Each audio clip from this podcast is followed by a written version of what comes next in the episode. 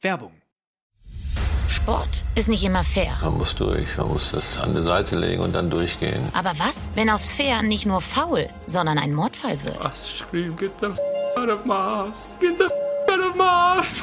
Das hier ist Playing Dirty, Sport und Verbrechen mit Lena Kassel und Daniel Mücksch. Ich und mein Partner in Crime schmeißen uns rein in die spektakulärsten Fälle, in denen Sport zu Verbrechen führt und umgekehrt. Hört rein, jeden Donnerstag ab 0 Uhr überall da, wo es Podcasts gibt. Bewertet uns gerne und vergesst nicht Playing Dirty zu abonnieren. Werbung Ende.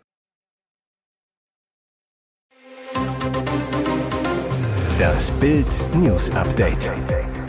Es ist Mittwoch, der 12. Oktober und das sind die Bild Topmeldungen. Leck an Ölpipeline Druschba in Polen entdeckt. Starkoch Schubeck legt vor Gericht Geständnis ab.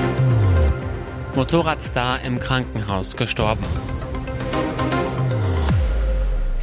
In Polen ist ein Leck an der Pipeline Druschba entdeckt worden, durch die Öl aus Russland nach Europa fließt. Ursache sei wohl eine unbeabsichtigte Beschädigung, sagt der für die Infrastruktur zuständige Vertreter Matthäus Berger in einem Telefonat der Nachrichtenagentur Reuters. Der staatliche russische Pipeline-Betreiber Transneft teilt nach einer Meldung der Nachrichtenagentur Interfax mit, vom polnischen Betreiber Pern über ein Leck an der Ölpipeline informiert worden zu sein. Wie lange eine Reparatur dauere, sei nicht gesagt worden. Das Leck wurde am späten Dienstagabend an einem der beiden Stränge des westlichen Abschnitts der Leitung rund 70 Kilometer von der zentralpolnischen Stadt Plok gemeldet. Dies sei die Hauptleitung, über die das Rohöl nach Deutschland fließe. Eine Sprecherin der örtlichen Berufsfeuerwehr sagte der Nachrichtenagentur PAP, das Leck befinde sich in dem Dorf Lania. Der andere Strang der Ölpipeline ist unverändert in Betrieb, heißt es in dem Statement des Betreibers. Dies gelte auch für das restliche Netzwerk. An den Ort des Lecks seien Einsatzkräfte des Betreibers sowie die Feuerwehr entsandt worden.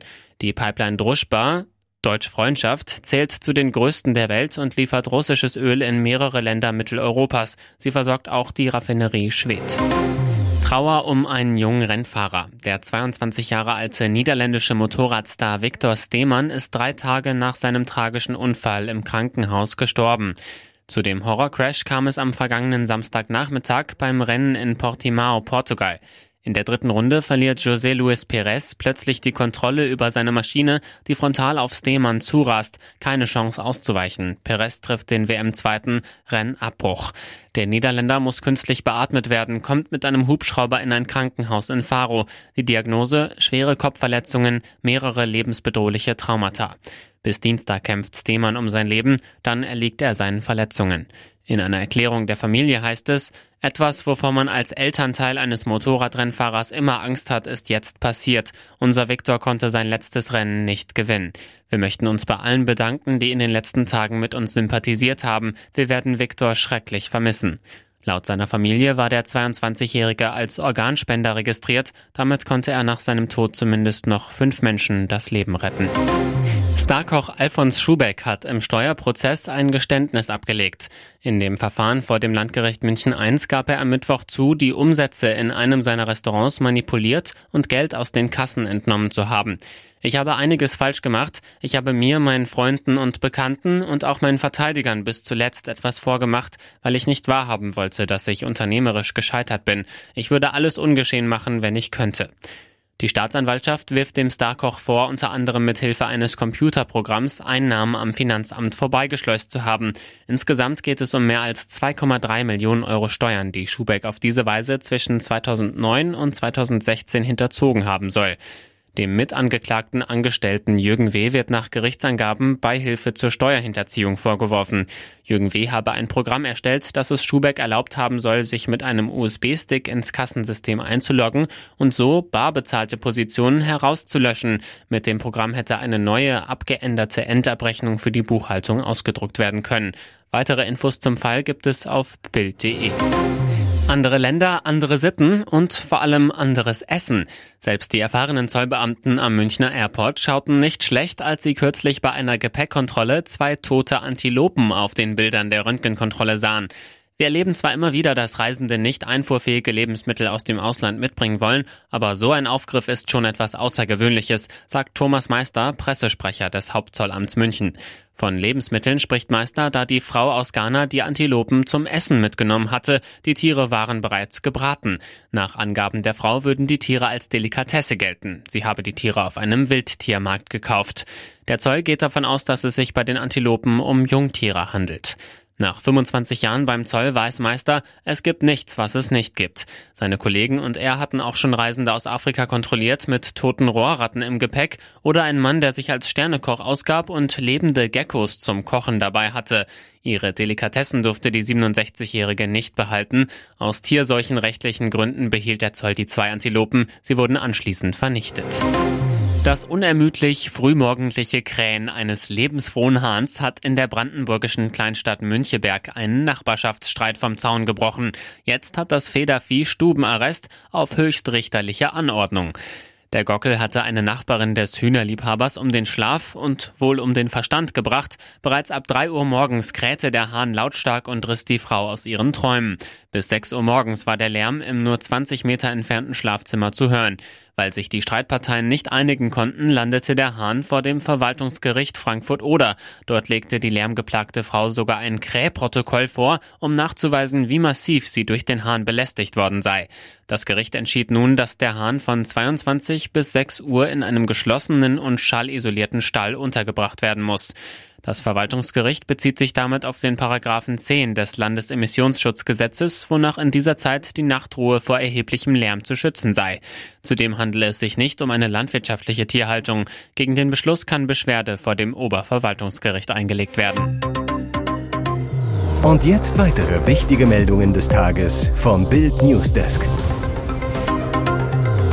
Während sich Russland und die Ukraine auf den zweiten Kriegswinter vorbereiten, schafft Kreml-Diktator Wladimir Putin eiskalte Fakten.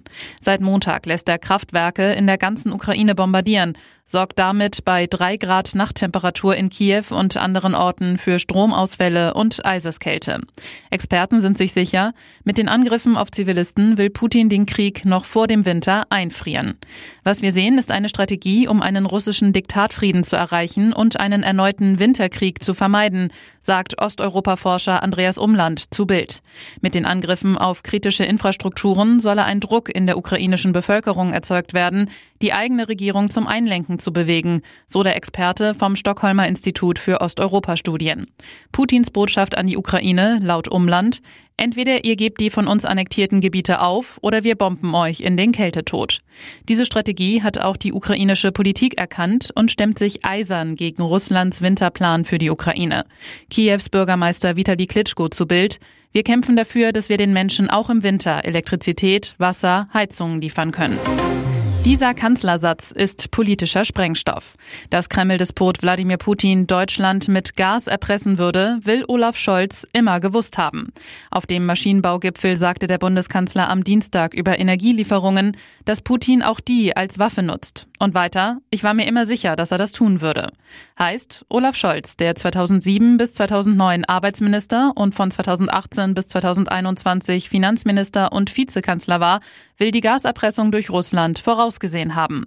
Dennoch trug er den Kurs der früheren Kanzlerin Angela Merkel mit, der Deutschland in die Gasabhängigkeit von Kreml-Diktator Putin führte. Mehr noch.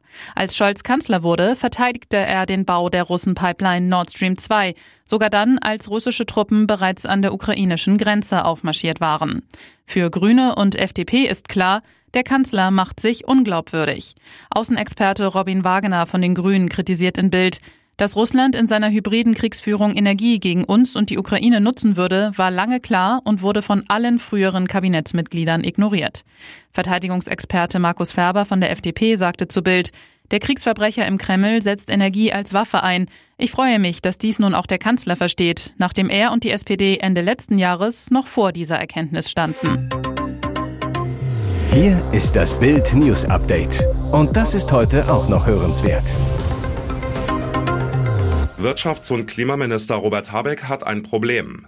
Er will den Menschen in Kriegszeiten sicheren Strom versprechen, aber trotzdem unbedingt ein Atomkraftwerk nach dem anderen abschalten, wie die grüne Ideologie es verlangt.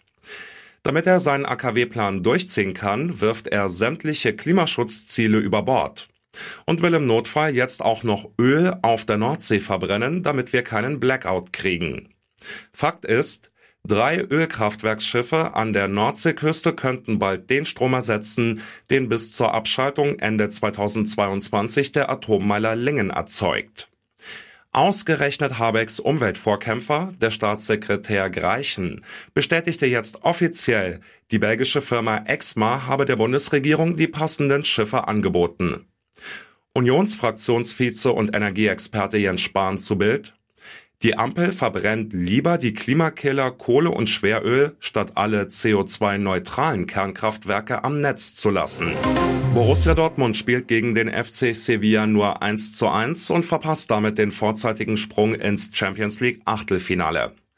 Sechs Tage nach dem überzeugenden 4 zu 1 gegen die Andalusier im Hinspiel präsentiert sich der BVB diesmal anfällig, im Offensivspiel behäbig und kann sich am Ende auch bei Torhüter Gregor Kobel bedanken, das Spiel nicht sogar noch zu verlieren. Kapitän Mats Hummels war nach dem Spiel angefressen und kritisierte seine Mitspieler bei Amazon Prime klar und deutlich. Es war kein gutes Spiel von uns. Nach der Halbzeit haben wir bestimmt 20 Bälle verloren und das Spiel komplett offen werden lassen. Völlig unnötig gegen eine verunsicherte Mannschaft, kritisierte Hummels. Warum das so sei? Spielintelligenz.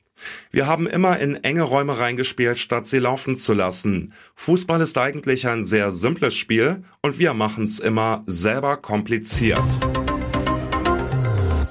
Weitere spannende Nachrichten, Interviews, Live-Schalten und Hintergründe hört ihr mit Bild TV Audio. Unser Fernsehsignal gibt es als Stream zum Hören über TuneIn und die TuneIn-App auf mehr als 200 Plattformen, Smart Speakern und vernetzten Geräten.